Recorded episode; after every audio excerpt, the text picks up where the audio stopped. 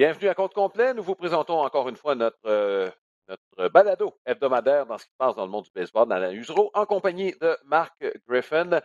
Marc, euh, écoute, les Yankees ont fait parler au cours de- des dernières semaines. On va commencer avec euh, cette équipe-là.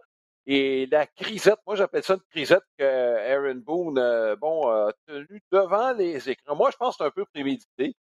Euh, poing sur la table, là. je pense qu'il y avait un petit peu de préparation là-dedans. Je ce que tu en penses, Marc, euh, en voulant réveiller ses joueurs. Je pense qu'il n'y a pas de doute qu'il doit sentir la soupe chaude quand même. Là. Ouais, oui, écoute, euh, c'est sûr que c'est une façon de, de, de, comment dirais-je, de, de manifester le fait qu'il n'est pas content. Tout le monde sait qu'il n'est pas content, mais euh, je pense que faut pas oublier aussi, Alain, que soir après soir, les mêmes questions reviennent. Euh, puis là, ben, à un moment donné, il n'y en a pas de réponse à ça. Là. Tu, veux, tu veux répondre quoi là, au fait que l'attaque ne produit pas, qu'on ne gagne pas de match, qu'on a depuis un mois pratiquement un rendement qui est, qui est déficitaire? C'est pas évident d'affronter les médias. Donc, je suis pas surpris de ce genre de réaction de, de Aaron Boone. Euh, on sent quand même une frustration. On a vu les réactions de Rizzo à un moment donné sur le banc. Euh, Garrett Cole également. Euh, c'est clair qu'à New York, lorsque tu gagnes, probablement une des meilleures places pour jouer. Euh, Lorsque tu perds, probablement une des pires places pour jouer. Alors, il faut être capable de gérer ça, gérer cette pression, gérer les attentes. Mais moi, j'ai toujours dit, l'avance que les Red Sox se sont euh, donnée en début de saison ben, permet justement que malgré tous les problèmes des Yankees depuis presque un mois, ont quand même huit matchs d'avance en tête de leur division. Alors, il faut juste essayer de doser ça correctement pour euh, que tout le monde reprenne un peu euh, euh, un respire normal pour qu'on puisse jouer du meilleur baseball dans les prochaines semaines. Dans le fond, ce que tu dis, Marc, c'est à peu près la réaction actuelle des fans des Yankees. C'est comme des, bon, des, citoyens qui ont placé leur argent et là, s'en prennent à leurs investisseurs. Au lieu de regarder peut-être la, courbe de la bourse qui, sur le long terme, monte, là, on regarde ça, puis il y a des fluctuations, Marc. il y a des fluctuations. On n'aime pas ça.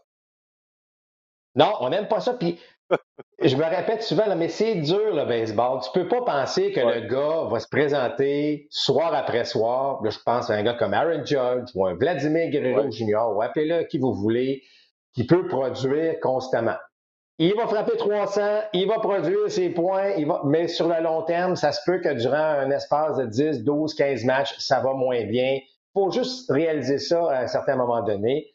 Euh, je comprends que voir tout le monde, parce que c'est vraiment tout le monde qui en arrache en attaque là, chez les Yankees, euh, ça devient un peu frustrant pour l'équipe, mais il n'y a pas 162 matchs pour rien dans une longue saison. On le dit souvent, c'est, c'est, ça fait partie, euh, malheureusement, de, de- c'est très, très rare qu'on voit une équipe qui domine du début à la fin.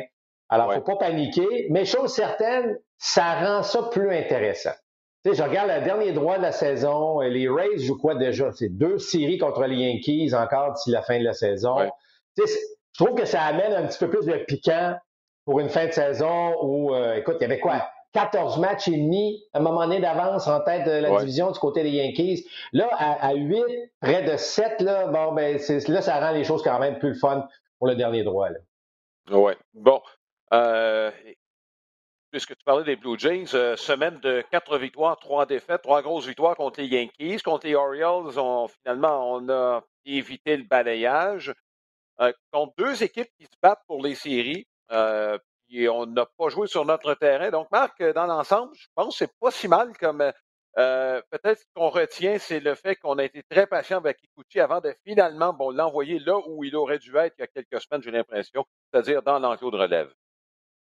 Exact. Euh, moi, ce que j'ai aimé, euh, ben oui, puis je pense que Mitch White est en train de démontrer que finalement, euh, il y a un bras intéressant, il y a des choses bien intéressantes avec Mhm. lui, ce qui euh, donne évidemment un peu de profondeur avec Kikuchi qui se retrouve en relève. Euh, j'ai bien aimé ce que j'ai vu de Gossman, évidemment. Je regarde Berrios.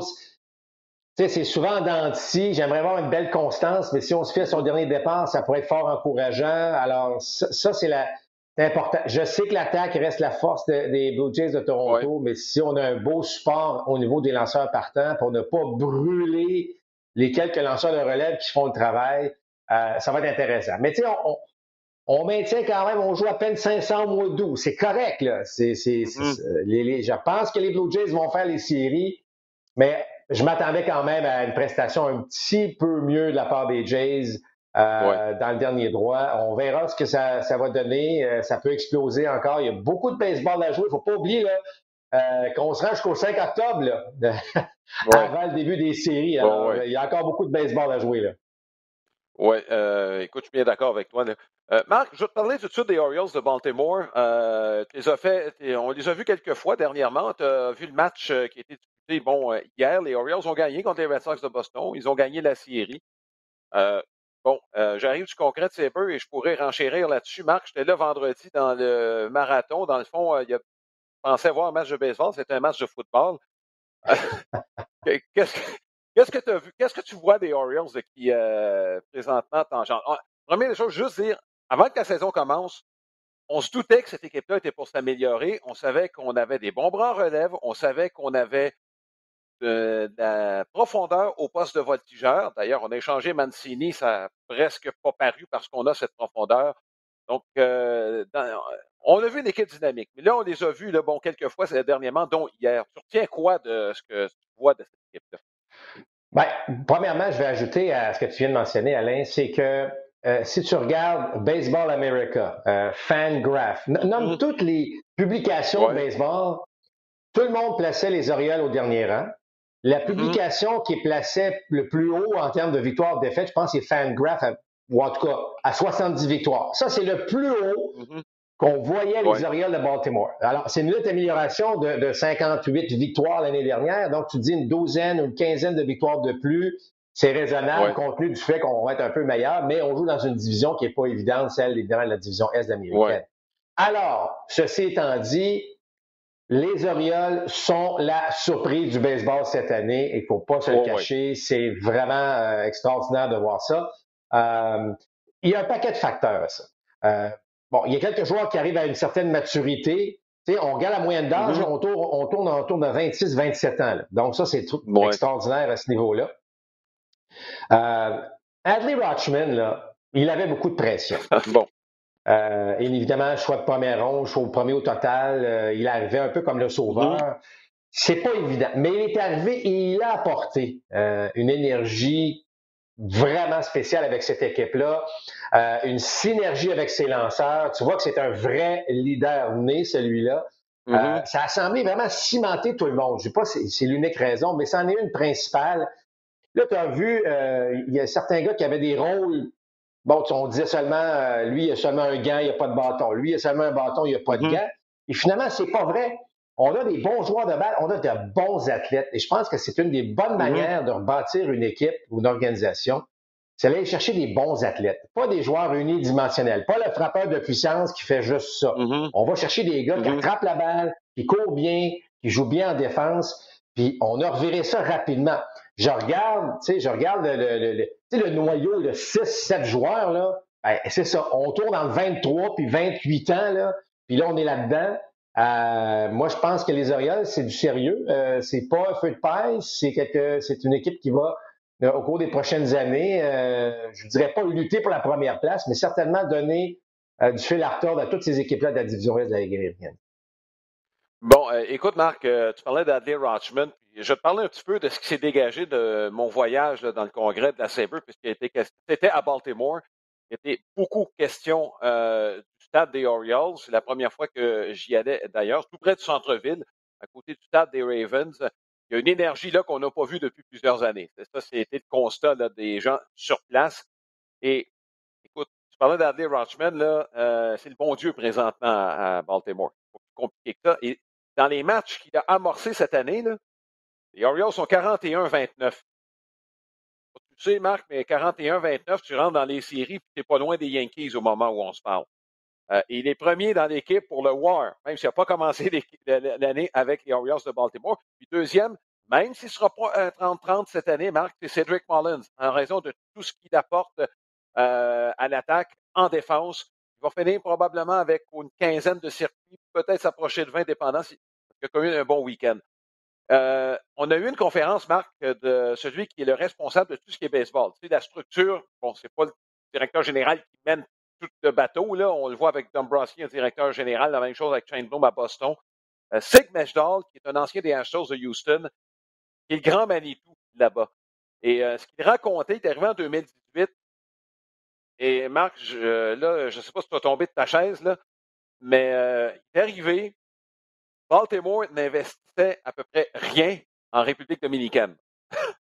ça, ça veut dire que tu décides de faire fi de 30 de, de ce qui compose à peu près les joueurs du baseball majeur.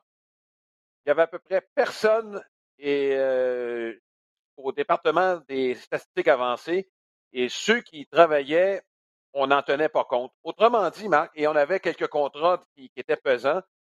Il y a un nom qui vient en tête, c'est Chris Davis, mais Adam Jones aussi, Marc prenait beaucoup d'argent. Donc, on était dans une situation là, qui était à peu près impossible. On gérait le club comme dans les années 80.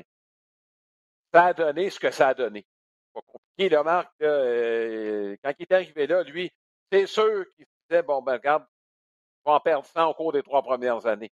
C'était clair, là. Et tu vois, rappelle-toi, Marc, quand on parlait des Pirates de Pittsburgh à Huntington est arrivé, il a fait du bon travail quand il est arrivé. On dit toujours la cinquième année, mais regarde, 2018, c'est sa cinquième saison avec l'équipe. Ne dis pas qu'elle est complètement à maturité, c'est exactement ça que ça a pris avant que l'équipe de Meshdal euh, mette tout ça en place. Et tu devrais voir les plans de l'Académie que les Orioles sont en train de mettre en place euh, en République dominicaine, Marc une chose, les Dominicains qui vont aller là vont être très, très bien traités. Donc, tout ça pour te dire, tu sais, quand ça commence au deuxième étage, ça commence toujours. Je ne sais pas combien de fois qu'on l'a dit, Marc, ça commence par le deuxième étage, tout ce que tu es capable d'emmener en développement des joueurs, puis tout ça, ben regarde, on en, a la preuve partout. Puis en fin de semaine, là, euh, bon, j'ai avancé une tonne d'informations, puis une tonne de contacts là-bas. Là. Une chose est claire, c'est que présentement, ben, regarde, ce que tu disais tantôt, c'est le reflet d'un travail qui a été amorcé quand toute cette équipe-là a fait le ménage au deuxième étage. Pas compliqué, là, c'est la recette. Alain, euh, je dis souvent, ça, joue comme c'est né. Euh, c'est exactement ben ça qui se passe actuellement. Je ne sais pas si c'est euh, ce personnel Alain Baseball qui a décidé de modifier la clôture du, oui. Yards, mais chose certaine, l'année dernière, tu le sais, c'est le stade qui a eu le plus de coups de circuit, que ce soit l'équipe locale euh, ou visiteuse. Bon, il y a eu le plus de coups de circuit. On connaît la suite, évidemment, au niveau de la fiche des Orioles. Cette année, cette année, 26e. On a, on, a mm. passé d'un stade là, où la. écoute, c'est, ça, ça part de tout bord, de tout côté, ça va par-dessus la clôture, à 26e. Ça aussi, ça fait partie, Alain. Euh, tu sais, comme lanceur, là, tu t'installes, tu sais que si tu en échappes une, euh, puis l'autre côté, mm-hmm. tu lances pas de la même manière. Tu comprends? Tu lances pas de la même manière. Puis je pense que les lanceurs qui lancent à, Denver ou, ou, à des endroits où la balle quitte le bon, euh, c'est un peu le, même principe. Là, tu dis, écoute, non seulement j'ai des bons athlètes derrière moi qui vont attraper la balle, mais j'ai un terrain qui me permet parfois de euh, que la balle reste à l'intérieur de la surface de jeu. Puis tu regardes les moyens de points mérités de, chacun des lanceurs qui étaient là l'année dernière et c'était. Alors, tout s'est amélioré à mm-hmm. domicile c'est sûr que ça aussi, ça a eu un impact majeur sur, euh, sur tout ça. Et la question, Alain, on a fait le match de dimanche euh, avec Jasmin, mais euh, il y avait quelques gens qui nous questionnaient sur mais pourquoi le baseball n'a pas des dimensions universelles pour leur terrain? parce que là, on, on, a vu la différence, puis, mais je pense que une des particularités du baseball, puis une des beautés du baseball, c'est justement d'avoir des infrastructures qui, à l'époque, mm faut dire, étaient construites dans des milieux urbains. Il n'y avait pas tout l'espace nécessaire. Mm-hmm. On faisait ce qu'on voulait avec, euh, on faisait ce qu'on pouvait avec ce qu'on avait. Mais je trouve que c'est une belle identité du baseball, moi, d'avoir des stades qui sont quand même assez uniques aux, propres villes. Oui. Écoute, bon, euh, l'argument initial, c'est qu'on était limité dans l'espace dans lequel on construisait des stades. donc, les dimensions étaient. Ben, regarde, Boston et Chicago en sont deux exemples parfaits.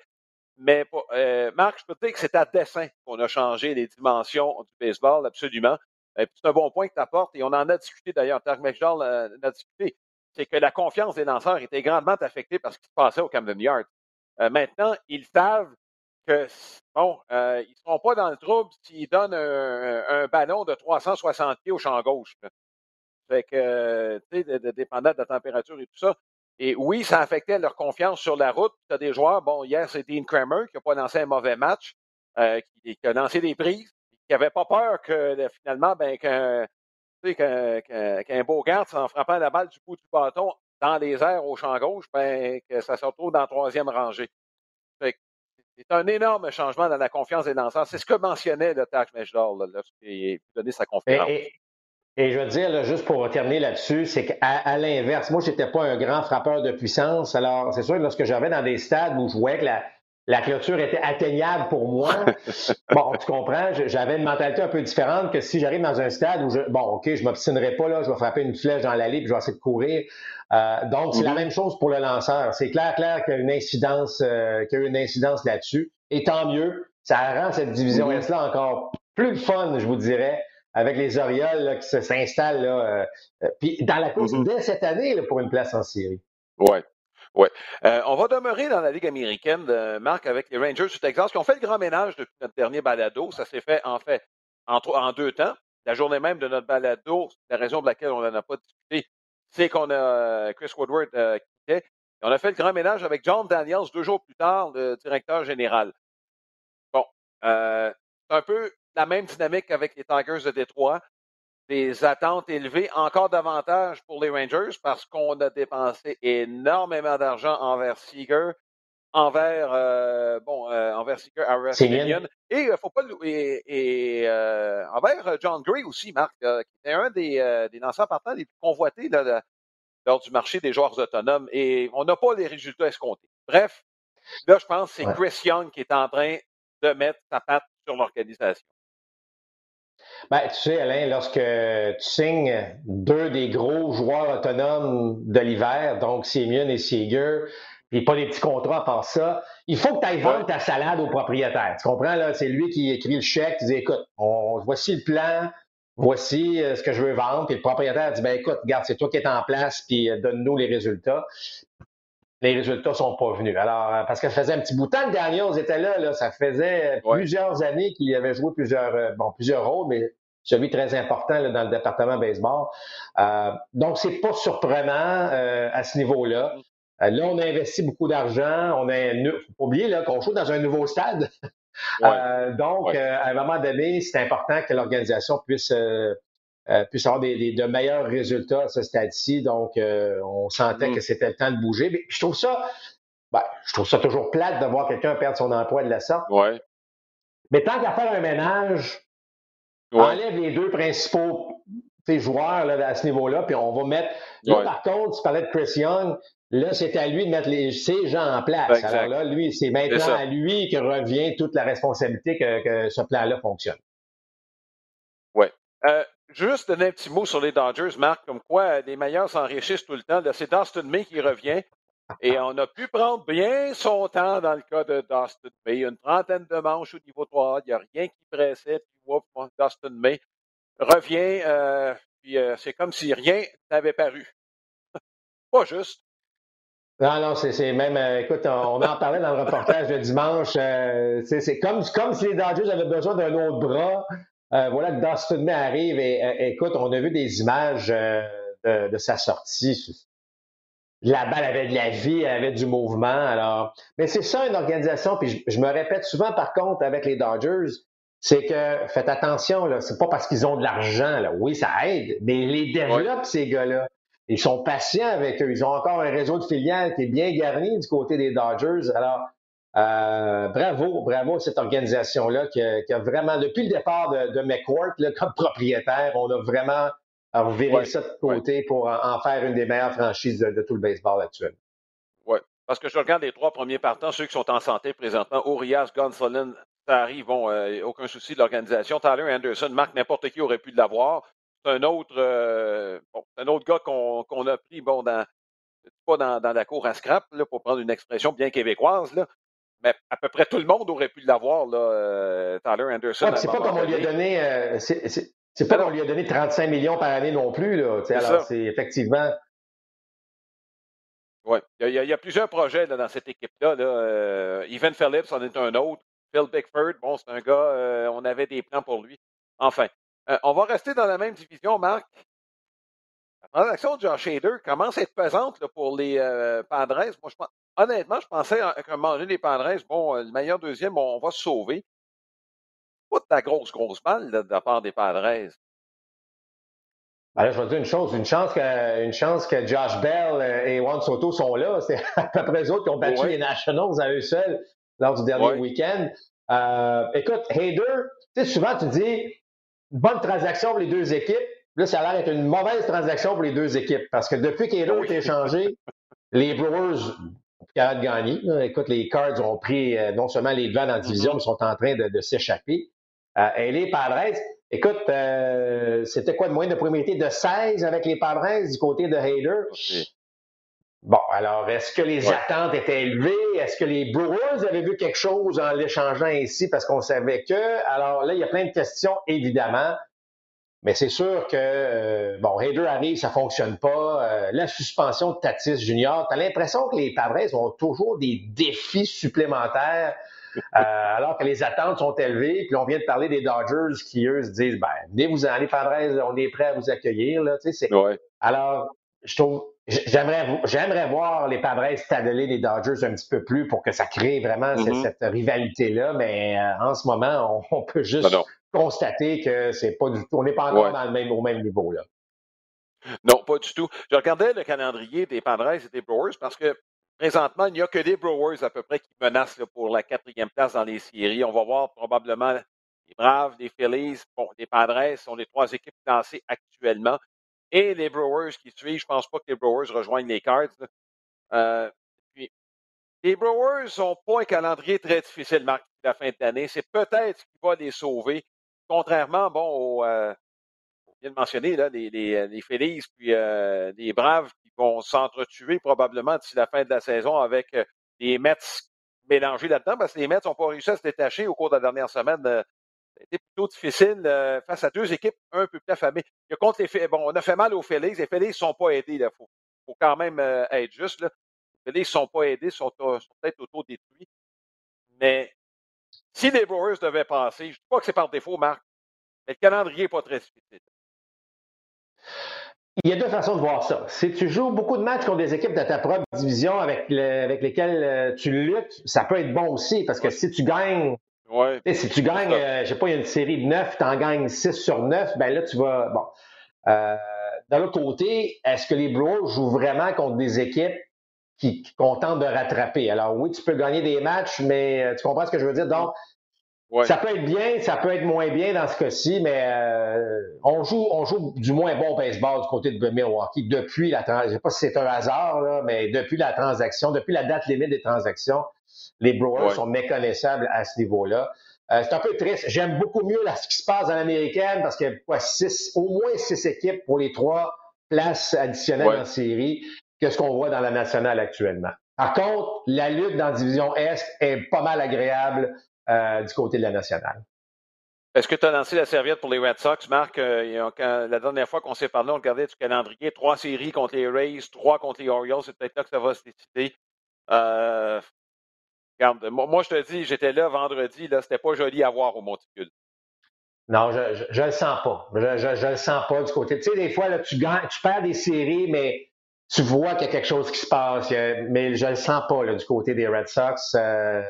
je, il y a encore trop de trous, selon moi, dans cette formation-là pour, euh, pour espérer. Puis il y a trop d'équipes devant eux. Est-ce qu'on peut avoir une pas pire fin de saison? Absolument. Mais est-ce que ça va être suffisamment pour déranger tout le monde? Moi, je ne le vois pas personnellement. Mais écoute, euh, ça n'est pas la première fois que je me trompe. mais euh, je ne le sens pas. Je ne le sens pas du tout, du tout du côté des Red Sox de Boston à ce niveau-là. Ça peut changer, mais je regarde même les décisions prises par Alex Corrière sur les choix de lanceurs. Euh, bon, tu sais, on gagne en équipe, on perd en équipe actuellement, mais je ne mm-hmm. sens pas cette énergie qui permettra aux Red Sox de, finir en force. Deux derniers sujets rapidement, Marc. Les Braves d'Atlanta qui ont mis sous contrat à long terme Michael Harris, qui n'a même pas une saison complète sous la cravate. Il y a toujours un danger associé à ça. On se rappelle de Scott Kingery avec les Phillies de Philadelphie, John Singleton avec les Astros de Houston. Dans ce cas-ci, Bon, euh, regarde, on a voulu. Il y a plusieurs joueurs là, qui sont sous contrat pour plusieurs années. Je pense que toi, tu es très content du travail que Alex Antopoulos a fait à cet égard. Ben, écoute, euh, il signe son noyau à long terme. Écoute, c'est extraordinaire. Moi, je pense que c'est une manière de, de, faire qui, qui, qui, est absolument justifiée. On, leur, on signe des jeunes joueurs à long terme. Alors, on n'est pas pris avec des contrats. C'est pas trop tôt dans le cas d'Harris? Tu as parlé de Singleton, tu as parlé de Kingery. J'ai l'impression qu'Harris est arrivé. On a attendu un peu. C'est vrai que l'échantillon, bon, c'est pas une saison complète. Ouais. Mais je trouve qu'il est vraiment bon. Je, regarde, je le regarde aller, là, je me dis, ce gars-là va, être très, très bon. Il fait tout bien sur un terrain de baseball. Puis, il faut aussi côtoyer la personne. Hein? Puis je vous dis pas que Kangaroo, c'est pas une personne euh, qui, a, qui, a, le sens du jeu. C'est pas ça que je dis, mais je pense qu'on est capable, on est conscient chez les Braves qu'on a quelque chose de spécial entre les mains. C'est un risque qui coûte, oui, qui pourrait coûter très cher, mais qui aurait pu coûter encore pas mal plus cher si il était aussi bon qu'on le pense. Euh, moi, moi j'aime cette façon de cette façon de gérer euh, du côté des Braves d'Atlanta. Écoute, un noyau, tu es rendu à 6-7 joueurs là, que tu as pour les 6, 5, 6, 7 prochaines années sur le terrain. Wow! En tout cas, c'est sûr que quand tu es un jeune de l'organisation qui veut percer, c'est un petit peu moins le fun d'avoir tous ces joueurs-là signés à long terme, mais euh, ça reste que c'est une organisation qui se tient euh, à ce niveau-là. Puis, euh, ben, moi, moi en tout cas, on va s'en reparler dans deux, trois ans, là, mais je suis pas mal convaincu que c'est une manière de faire qui est, qui est pas imitée ou copiée par beaucoup d'organisations. Mais je pense que les Braves voient juste dans leur façon de gérer le salaire de ces gars-là. Oui, ça en fait un deuxième cette année qui signe un contrat à long terme. Euh, Riley qui est là pour un très bon moment. On se rappelle de Olson également.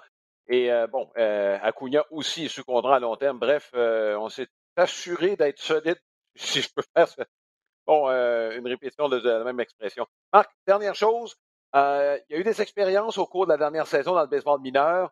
Euh, il y a un texte sur, euh, sur MLB.com euh, là-dessus et les dirigeants sont allés jeter un petit coup d'œil dans le baseball mineur pour voir ce qui est arrivé.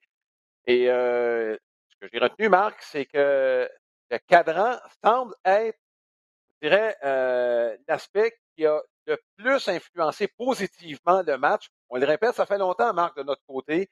Et c'est ce qu'on a retenu dans le texte que j'ai lu, en tout cas, là, c'est, et moi, je le dis depuis le début, mais un cadran, ça va régler 90 des problèmes du baseball majeur actuellement. Ça fait, ça fait que confirmer, je pense, l'observation de plusieurs amateurs de, baseball qui souhaitent dynamiser ce qui se passe sur le terrain. Moi, ce que j'aime dans ce que j'ai lu aussi euh, là-dessus, c'est qu'il y a plusieurs joueurs qui ont de l'expérience du baseball majeur, qui sont au niveau 3 actuellement, donc qui ont vécu les deux, qui disent Wow, mm-hmm. là, là, on a du plaisir, on a du fun. Puis, ben oui. tu sais, Alain, euh, comme frappeur, là, si je suis dans ma zone, si je me sens bien, là, je veux que ça aille vite.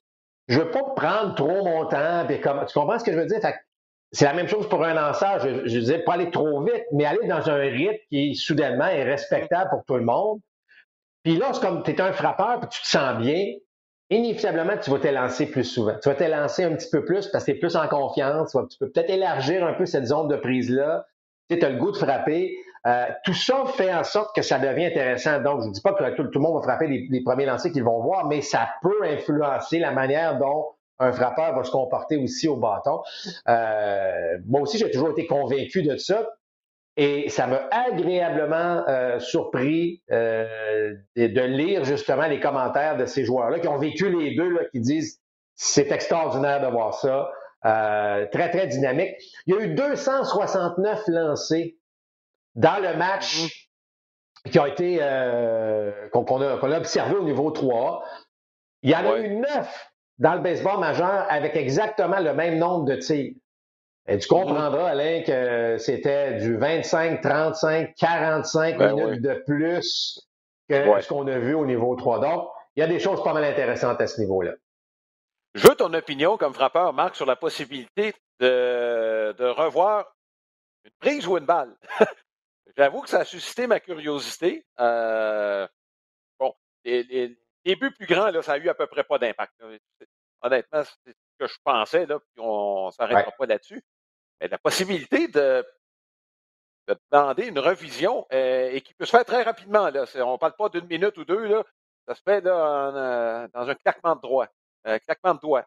Ben, je dois t'avouer que je trouve ça le fun. Euh, quand je l'ai lu la première fois, j'ai dit Ah, parce que là, ça responsabilise tout le monde.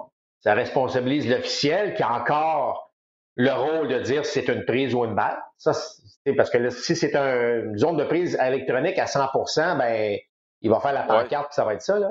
Mais là, on, donc, on a un nombre limité de moments où on peut dire, hey, un instant, mais là, il faut que tu choisisses ton moment. Euh, si dès le premier lancer du match, tu lèves le bras, puis là, il faut que ça se fasse immédiatement et que ce soit, que ce soit le lanceur ou le receveur ou le frappeur dans ce cas-ci. Donc, ça vient ça vient pas du banc. Donc, tu responsabilises tes joueurs.